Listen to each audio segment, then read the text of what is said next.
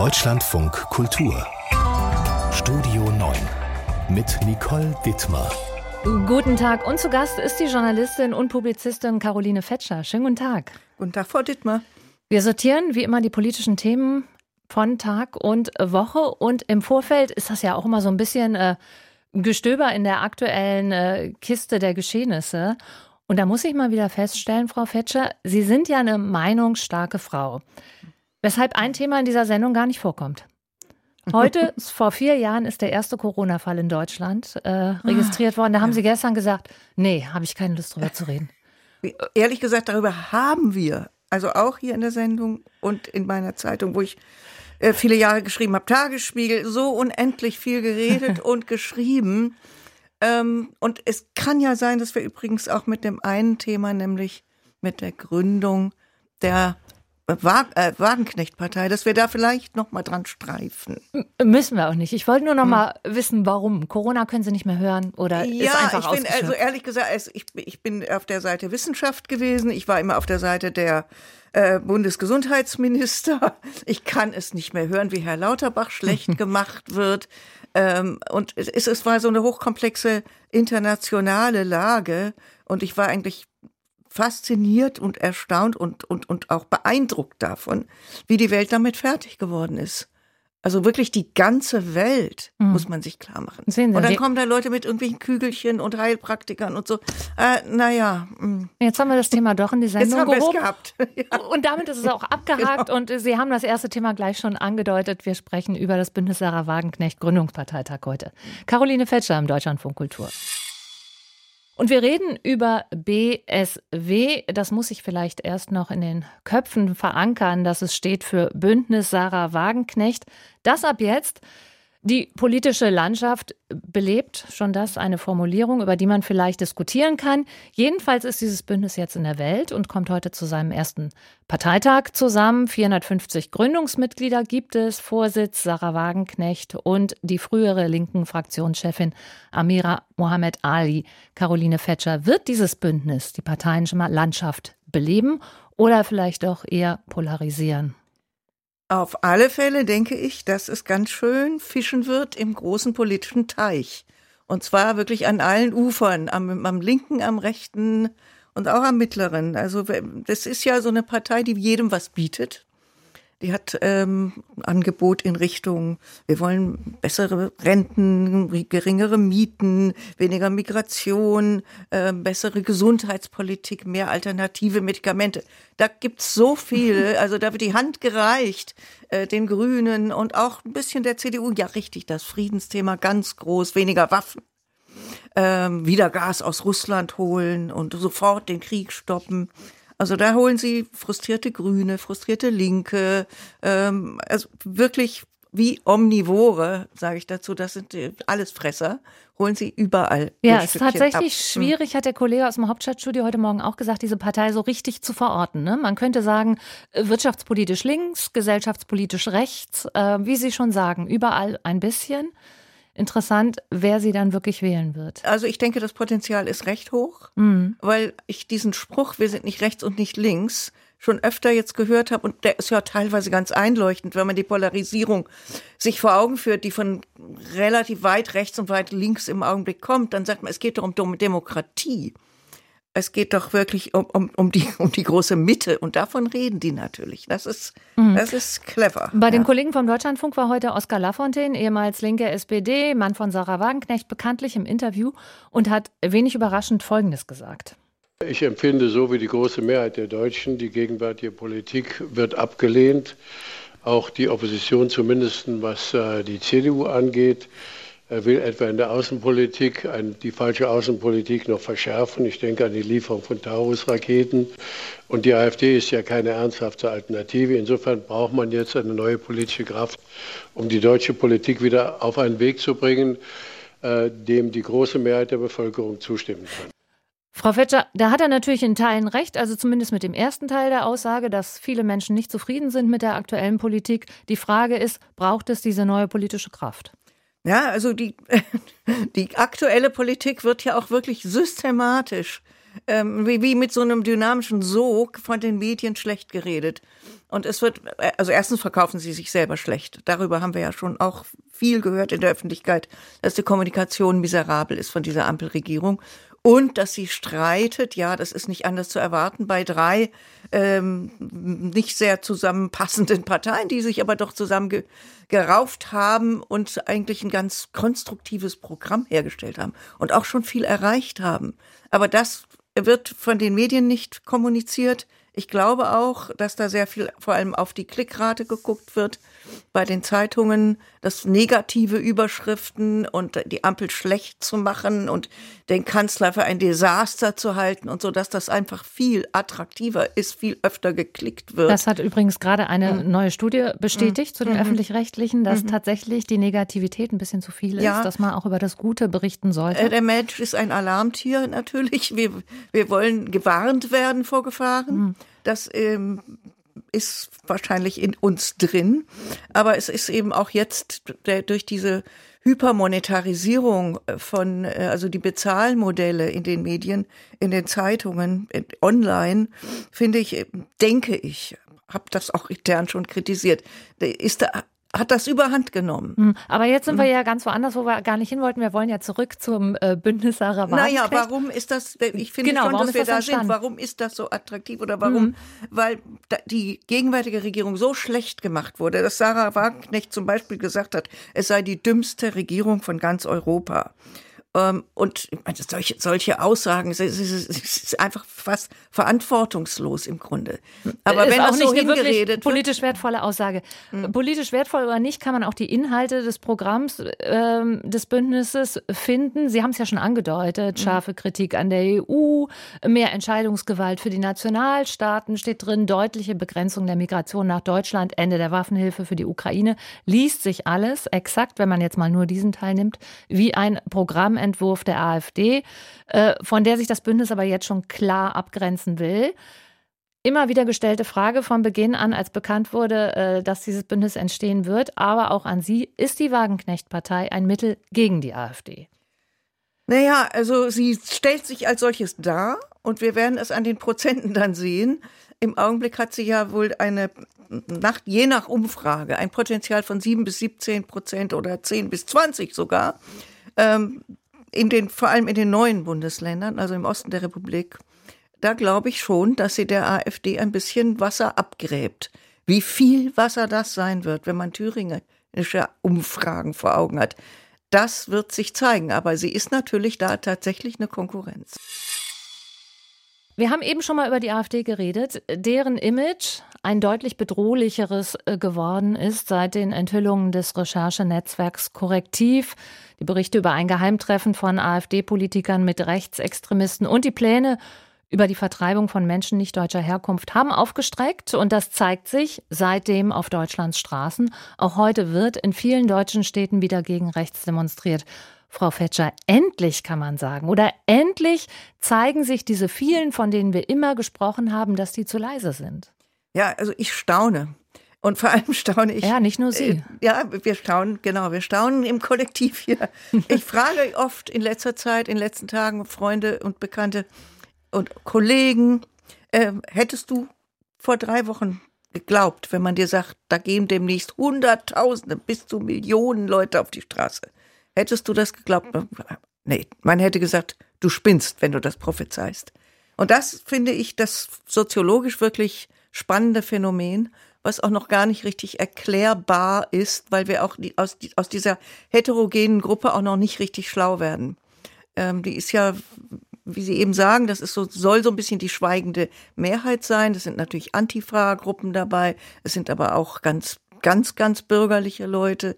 Ähm, also einfach alle, die jetzt erschreckt waren durch das Publikwerden dieser Pläne bei dem Geheimtreffen. Aber ob die noch zu einem gemeinsamen Nenner finden, also so eine Art Fridays for Future Bewegung auf äh, gegen rechts werden, das ist einfach noch nicht ausgemacht. Mhm. Es passiert tatsächlich überall im Land. Auch in vielen kleinen Orten haben wir heute Morgen darüber geredet. In Sachsen, äh, wo das tatsächlich noch schwierig ist, auch. Die Frage ist, welches Potenzial diese Demos haben können. Das hängt natürlich von dem ab, was Sie gesagt haben. Aber ein Gedanke, der mir auch gekommen ist, wenn die Politik es jetzt wirklich schaffen würde, zu vermitteln, dass sie gemeinsam mit diesen vielen was mhm. bewegen will, dann könnte sich wirklich ja, was das, verändern. Ja, Entschuldigung, mhm. ich finde das nämlich ausgezeichnet, wenn gerade ähm, also ganz prominente Politiker dazu aufrufen, da mitzugehen und auch selber mitgehen. Das ist ja kritisiert worden, die würden das kapern oder die würden sich damit schmücken und oder so tun, als hätten sie das sozusagen selber initiiert. Das finde ich überhaupt nicht. Ich finde, es ist absolut Zeit, dass die sich da zeigen. Macron hat sich auch gezeigt bei der Antisemitismus, Anti-Antisemitismus-Demonstration in Paris. Hm. Also es ist eigentlich die Aufgabe der Politiker zu zeigen, wir sind hier solidarisch. Mhm. Und ähm, ich, ich lache, weil Sie schon schauen, weil Sie sehen, ich signalisiere, ich möchte was sagen. Äh, ich finde, zeigen reich, äh, reicht nicht aus, sondern dass die Politik jetzt vielleicht auch eingesteht, dass, also wirklich offen eingesteht, dass vieles falsch läuft im Land, schief läuft im Land und dass man das gemeinsam schaffen will. Also schief läuft, also ich denke vor allem an den Bereich Bildung. Ja, ist ähm, einer. Das ist, naja, Wohnraum ich, das, ist ein anderer. Wohnraum, okay, aber das ist ja, die Leute sind denke ich, nicht antisemitisch, weil sie keine Wohnung oder weil die Wohnung zu teuer ist, obwohl es natürlich immer eine Verschiebung gibt. Nein, ja. aber es ja. geht ja auch nicht nur um Antisemitismus, ja, es geht ja generell um und die um Haltung gegen Migranten. Und ähm, es, passiert natürlich mhm. in vielen Orten, das hat natürlich heute Oskar Lafontaine auch mit einem ganz kleinen Beispiel zum, Be ähm, zum Beispiel äh, mhm. publik machen wollen, dass im Saarland ein Haus für ukrainische Flüchtlinge mhm. gemietet wurde, was dann gar nicht genutzt wurde. Mhm. Mhm. Aber das gibt es auch in der Innenstadt von München, dass da nur noch äh, Menschen mit viel Geld und viele Geflüchtete leben. Und es gibt so an vielen kleinen Orten so einzelne Stellen, wo dann tatsächlich auch Menschen auf die Straße gehen gegen Flüchtlinge, obwohl sie Grün wählen. Ja, das ist ja Wahnsinn. Ja, ja. Ja, ich glaube trotzdem, dass Migranten mehr oder weniger zum Sündenbock gemacht werden. Ja, richtig, ja. natürlich. Also das ist jetzt nicht nur, was die, es wird ja immer gesagt, nee, nee, es ist, finde ich gar nicht so natürlich. Die Kommunen sagen wirklich, uns steht das Wasser bis zum Hals, wir haben keinen Platz mehr, wir können das nicht bezahlen und so weiter. Ich glaube, dass das nicht die Kern dass das nicht derartig massive Probleme sind. Das sind Probleme, ja. Aber diese Unzufriedenheit ähm, kommt, glaube ich, auch aus, einem enormen aus einer enormen Anspruchshaltung. Ähm, naja, was und, die Bildung betrifft, die Sie selber angesprochen ja. haben, die Situation in den Schulen, die kann man nicht wegdiskutieren. Ja, das, das, hat natürlich ganz natürlich, viel damit zu tun, dass auch so viele ja, Menschen zu uns Spannende kommen. ist doch, die Leute gehen, also für, ich, ich wäre schon hundertmal für Bildung auf die Straße gegangen. Mhm. Für kleinere Klassen und gerade bei den Brennpunktschulen, Klassen mit zehn Kindern und nicht 25 oder 30 und, und doppelt so viel Lehrer und Nachmittagsangebote und Gratis-Nachhilfe und so weiter.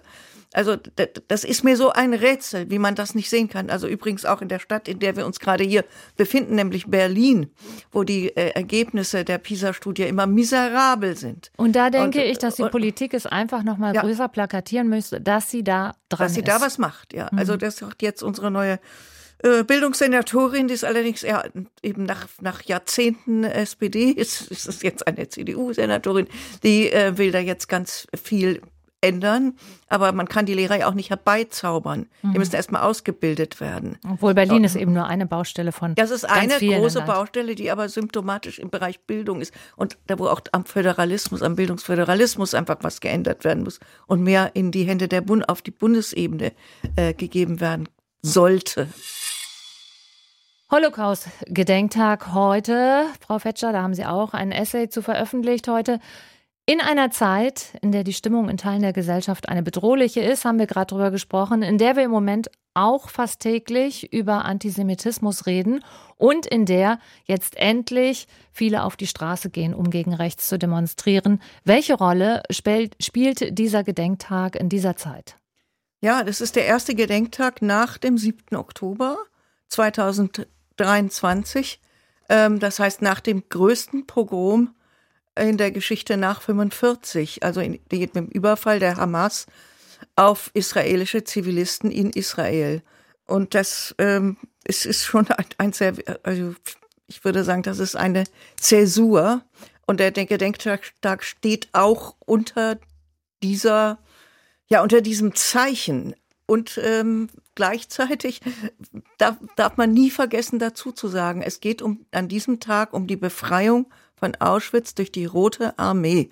Die Rote Armee war die sowjetische Armee. Die hat, das waren junge Männer, 20, 21 Jahre alt, die durch den Schnee in der Eiseskälte aus Krakau damals kamen. Ähm, das war übrigens auch eine ukrainische Division der sowjetischen mhm. Armee. Und ähm, die, die können wir, die sind eine Zeit lang auch gefeiert worden, zum Beispiel in Polen an diesem Tag geehrt worden. Ich finde, dass die bei uns im Bundestag eigentlich überwiegend gefehlt haben früher.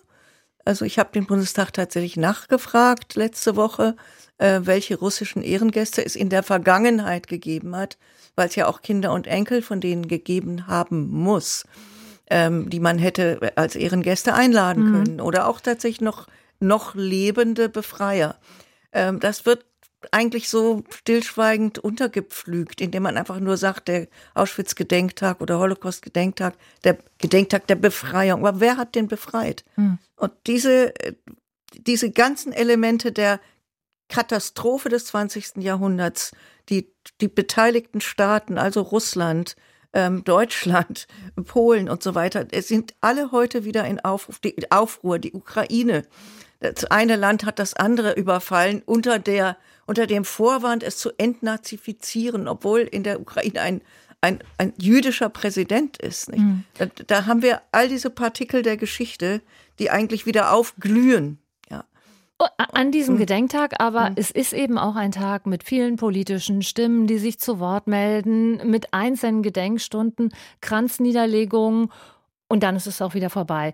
Müsste man so einen Gedenktag auch zum Anlass nehmen, vielleicht nochmal weiterzudenken, wird ja teilweise auch getan, aber eben weit über diesen Tag hinaus, um Erinnerungsarbeit zum Beispiel vielleicht nochmal anders zu denken. Ja, also was vor allem gefordert wird, höre ich immer wieder und finde ich absolut einleuchtend, ist, dass in der Ausbildung von Lehrern äh, die ganze Frage Holocaust und Nahost miteinander verknüpft werden kann. Also Israel ist entstanden, weil es den Holocaust gegeben hat. Das haben Überlebende haben diesen Staat gegründet, der heute äh, attackiert wird und, und von dem jetzt auch, auch, auch von linken und arabischen ähm, Gruppierungen her gesagt wird, er sei also faschistisch und Apartheidsstaat und so weiter. Da geht so viel durcheinander und es ist oft so, ich höre das von Leuten, die ähm, also Aufklärungsarbeit machen, dass Lehrer sich nicht trauen, diese Themen anzupacken mit Schülern, Lehrerinnen und Lehrer davor sich fürchten, gerade auch mit migrantischen Schülern das Thema anzugehen. Und dann haben wir genau das, was wir letztes Jahr sehr viel erlebt haben, dass nämlich Jugendgruppen und auch Student, studentische Gruppen äh, schreien da, also befreit Gaza von deutscher Schuld. Mhm. Ich hatte zu dem Thema ein interessantes Interview letzte Woche mit dem Vorsitzenden einer Berliner Initiative gegen Antisemitismus. Und da ging es genau um Erinnerungsarbeit in der postmigrantischen Gesellschaft, wie die funktionieren kann. Und der hat gesagt, das Problem in den Schulen ist auch oft, dass Erinnerungsarbeit eben immer nach dem alten Muster Lehre aus der deutschen Geschichte ziehen, äh, versucht wird zu vermitteln, dass es nicht gelingt, richtig alle mitzuleben, äh, mitzunehmen in Klassen, wo eben viele dabei sind mit Migrationsgeschichte, wie Sie es angesprochen haben, die keinerlei familiären Be Bezug haben zur deutschen NS-Geschichte, stattdessen aber eben im Nahostkonflikt verhaftet ja, Sie haben Opfernarrative gehört von mhm. zu Hause. Äh, da sind jetzt ja auch im postkolonialen Diskurs sind jetzt sozusagen die Palästinenser die aller äh, größten Opfer des eines gar nicht vorhandenen Kolonialismus äh, und das wird verbreitet über die Medien auch, die diese Leute, also die die migrantischen Kinder in ihren Familien äh, rezipieren, nämlich das sind gar nicht deutsche Medien, sondern in der Regel kommen die dann aus Libanon oder oder also jedenfalls ähm, oder Türkei und so weiter und und und, und verbreiten diese Narrative. Und dagegen anzukommen, ist wahnsinnig schwer. Also ich glaube, dass die erste Übung immer die Empathie ist. Also überhaupt Empathie. Das muss nicht immer Empathie mit jüdischen Opfern sein. Aber überhaupt zu begreifen, welche Gefühle hat ein anderer Mensch und in wie bin ich da in einem Resonanzraum mit meinem Gegenüber oder mit anderen, über die ich vielleicht ähm, herziehe, die ich diffamiere und so weiter. Wie fühlen, wie fühlen die sich? Äh, und das, äh, also Empathie zu lernen oder überhaupt emotionale mhm. Erziehung, ähm, emotionale Bildung, möchte man sagen, das halte ich für essentiell bei mhm. dem Thema. Eine große Aufgabe, wo es wahrscheinlich Menschen von außen braucht, auch die in die Klassen kommen. Das wäre wahrscheinlich hilfreich. Ja, sicher. Mhm. Ja, oder Lehrer müssen eben äh, tatsächlich den Mut haben, sich auch mit, Emotion, mit solchen Emotionen auseinanderzusetzen und da nicht wegzulaufen. Und an dieser Stelle steht jetzt wieder nur ein einziges Stichwort auf meinem digitalen Blatt Papier, nämlich Überraschung, Frau Fetscher. Sie haben uns einen Überraschungsgast mitgebracht ohne jetzt den Namen zu nennen, bitte mhm. schon mal einen Satz, warum diese Person jetzt gleich über Leitung zu uns ins Studio kommen soll? Also ich denke, das ist ein ganz ein ganz exzellenter Beobachter der Gegenwart, ein ganz wunderbarer Europäer und Europapolitiker und ja, überhaupt einfach eine ziemlich tolle Person. Ja. Und ich sage, hallo, wer ist denn da? Hallo, ich bin ganz rot geworden. Danke für die großzügige Vorstellung. Äh, Sergej, Sergej Lagodinsky. Herr Lagodinsky, äh, ja, da bin ich ja ganz beruhigt. Man ist ja immer äh, ähm, ein bisschen unruhig, ob man denjenigen kennt, aber wir haben uns ja auch schon ein paar Mal gesprochen. Müssen wir kurz sagen, ja, genau. Mitglied Europäisches Parlament, Teil der Grünen. Ja, ähm, genau. was führt Sie in diese Sendung? Nur, dass Frau Fetscher Sie gelockt hat? Ach, Frau Fetscher hat mich ähm, eigentlich meine meine Entwicklung hier in in Deutschland äh, und in Berlin seit äh, Jahrzehnten sehr unterstützend begleitet. Äh, Caroline, das ist schön, dich auf diesem Wege äh, zu hören, Danke. zu äh, sprechen ähm, ähm, als Autorin im Tagesspiegel, ähm, als gute Gesprächspartnerin. Wir haben sehr viel über diese komplexen Themen, über die sie gerade gesprochen hat, hatte, ähm, wirklich sehr viel diskutiert. Damals, als es noch nicht Mainstream war, viele diese Themen aufzugreifen und vielleicht ein bisschen auch selbstkritisch auf die zu schauen. Mhm. Sie sind ein exzellenter Beobachter der Gegenwart, hat Caroline Fetscher Sie gerade ähm, zitiert. Was beschäftigt Sie am heutigen Tag am meisten? Ja, wahrscheinlich äh, äh, genau das, was auch angesprochen wurde. Wie gehen wir mit dieser Komplexität unserer neuen Wirklichkeit um? Die sehr schwer ist, sehr komplex. Mhm. Und äh, was ist die Rolle von solchen Tagen wie äh, dem heutigen? Was ist also, die Rolle der Erinnerung? Ich denke an äh, den FAZ-Essay, äh, den du geschrieben hast, kurz nach dem 7. Oktober letztes Jahr. Das ist einfach, dass die Welt nie wieder dieselbe sein wird. Und ich frage mich dann immer, welche Konsequenzen ziehen wir, also was Frau Dittmar vorhin hier auch gesagt hat, welche Konsequenzen ziehen wir daraus ähm, für die politische Bildung oder also auch auf der europäischen Ebene, was man eigentlich tun kann, auch gegen die postkolonialen Verzerrungen, die jetzt so Mode ja. sind. Ja, also wir, wir haben äh, äh, jetzt vor ein paar Tagen gerade eine Mahnstunde von der Europäischen Kommission gehabt und das war interessant zu sehen, viele gute Beiträge, aber die waren alle ähm, Geschichts äh, ähm, obwohl was uns jetzt beschäftigt, ist natürlich, was bedeutet es für uns jetzt, für die Auseinandersetzung vor dem Internationalen Gerichtshof, für die Auseinandersetzung auf unseren Straßen. Also ich habe in meiner Rede, ich durfte dann als Vertreter des Parlaments reden, eben das gemacht, was viele als mutig bezeichnet haben, was für mich irgendwie selbstverständlich ist.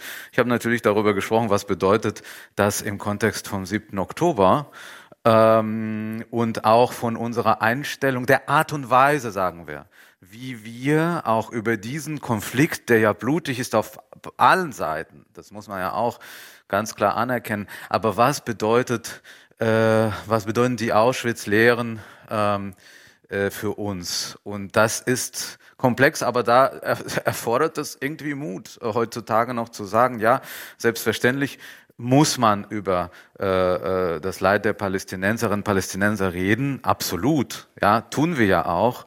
Aber es darf natürlich nicht passieren, dass wir vergessen, dass es auch für die jüdische Seite, das, was da passiert ist, du hast es ja auch schon beschrieben, ähm, die größte Katastrophe nach der Katastrophe, ja, mhm. ähm, das hinterlässt Spuren und das verunsichert. Erst recht, wenn in Südafrika, sagen wir, jüdische äh, äh Sport, äh, Sportler zum Beispiel disqualifiziert werden, nur weil mhm. sie jüdisch sind. Und, ja, wo sind wir denn hier? Und, und, das ganze Thema Nahost wird uns auch gleich hier, äh, Frau Fetscher, nochmal beschäftigen. Und deswegen wird es Sie beide jetzt vielleicht wundern, aber das ist ja auch mal die Idee eines Überraschungsgastes, der viel abdeckt und den ich nun zufälligerweise auch kenne. Und Herr Lagodinsky, womit ich Sie zuletzt immer wieder in Verbindung gebracht hat, weil ich das, ähm, weil mich das Thema auch persönlich so berührt ist, äh, Alexei Nawalny natürlich, den Sie sehr gut kennen.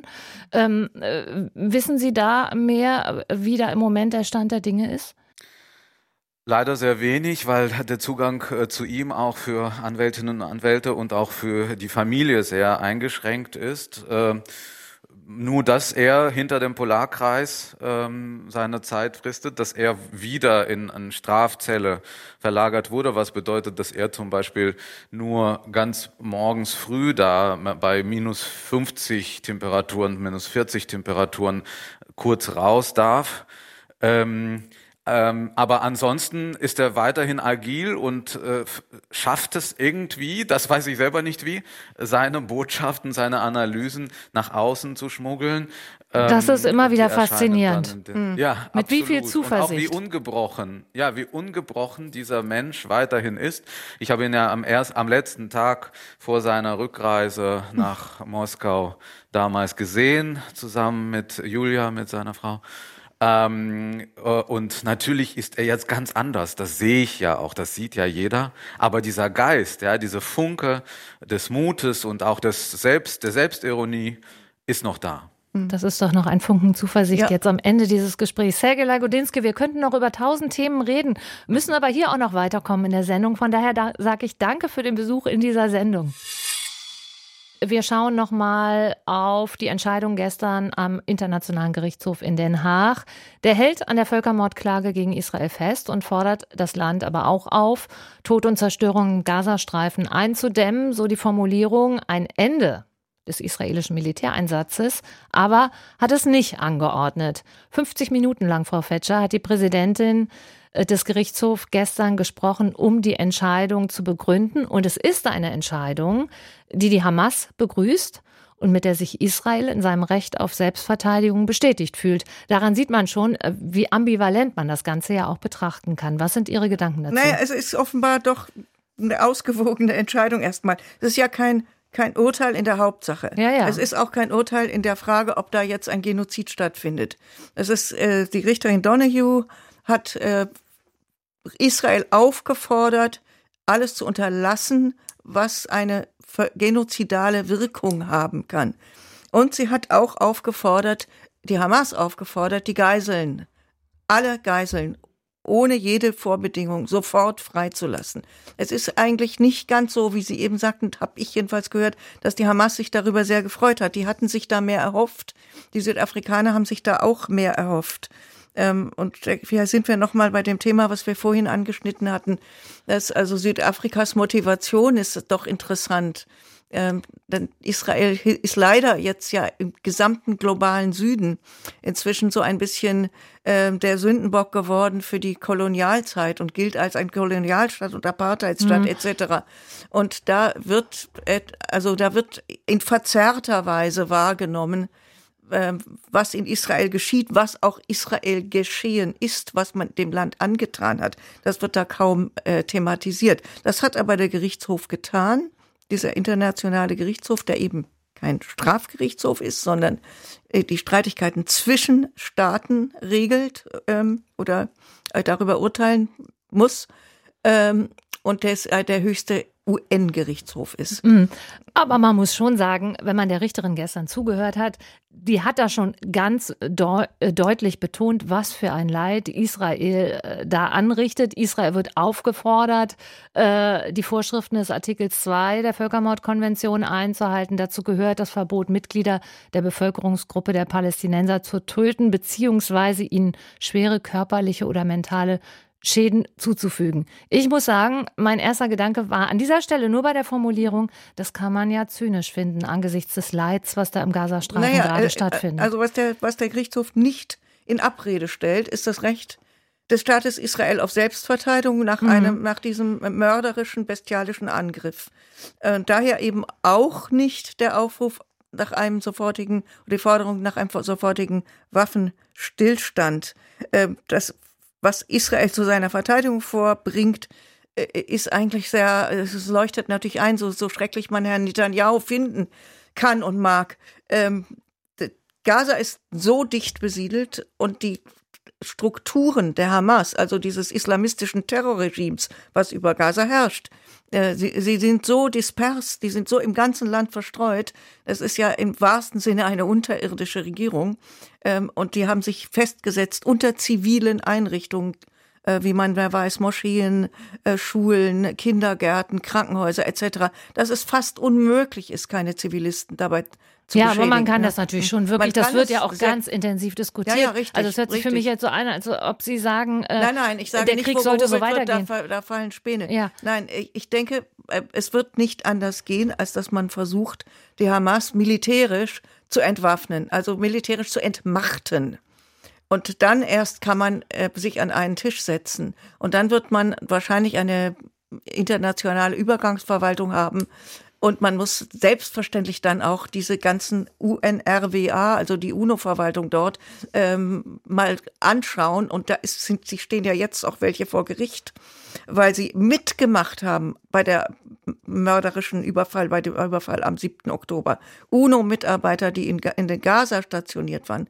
Also das sind ja Ortskräfte, das sind lokale Leute, die haben, die, die unterhalten dort die Schulen. In den Schulen wird den Kindern beigebracht, wenn du ein Märtyrer wirst und viele Juden tötest, dann bist du ein wunderbares Kind ein, ein wunderbarer Mensch. Also das muss sich einfach ändern. Richtig, ja. aber ich will doch nochmal auf die israelische Seite. Mhm. Die werden ja nun auch klar aufgefordert, nochmal mhm. zu überdenken, ganz, äh, ganz gezielt vorsichtig vorzugehen. Die müssen jetzt innerhalb eines Monats nochmal einen Bericht erstellen, in dem sie sozusagen ihr Vorgehen ja. dann auch erklären. Ist Israel nicht auch in, wirklich in der Pflicht absolut, nach diesem... Absolut, das ist gar keine Frage. Wir sehen ja äh, die Nervosität äh, und die Panik auch der israelischen Soldaten. Die Frage daran, ist, wird dass sich sie was schon ändern? ihre eigenen Leute erschossen erschossen haben aus Versehen. Leute, die eine weiße Fahne hochhalten. Das waren Geiseln, die sich befreit hatten und die von, äh, die von israelischen Soldaten aus Versehen erschossen wurden, weil sie für eine Gefahr gehalten wurden. Und genau dasselbe ist ja passiert auch mit mit, mit Palästinensern in Gaza, eine, eine, ältere Frau, die eine weiße Fahne hochgehalten,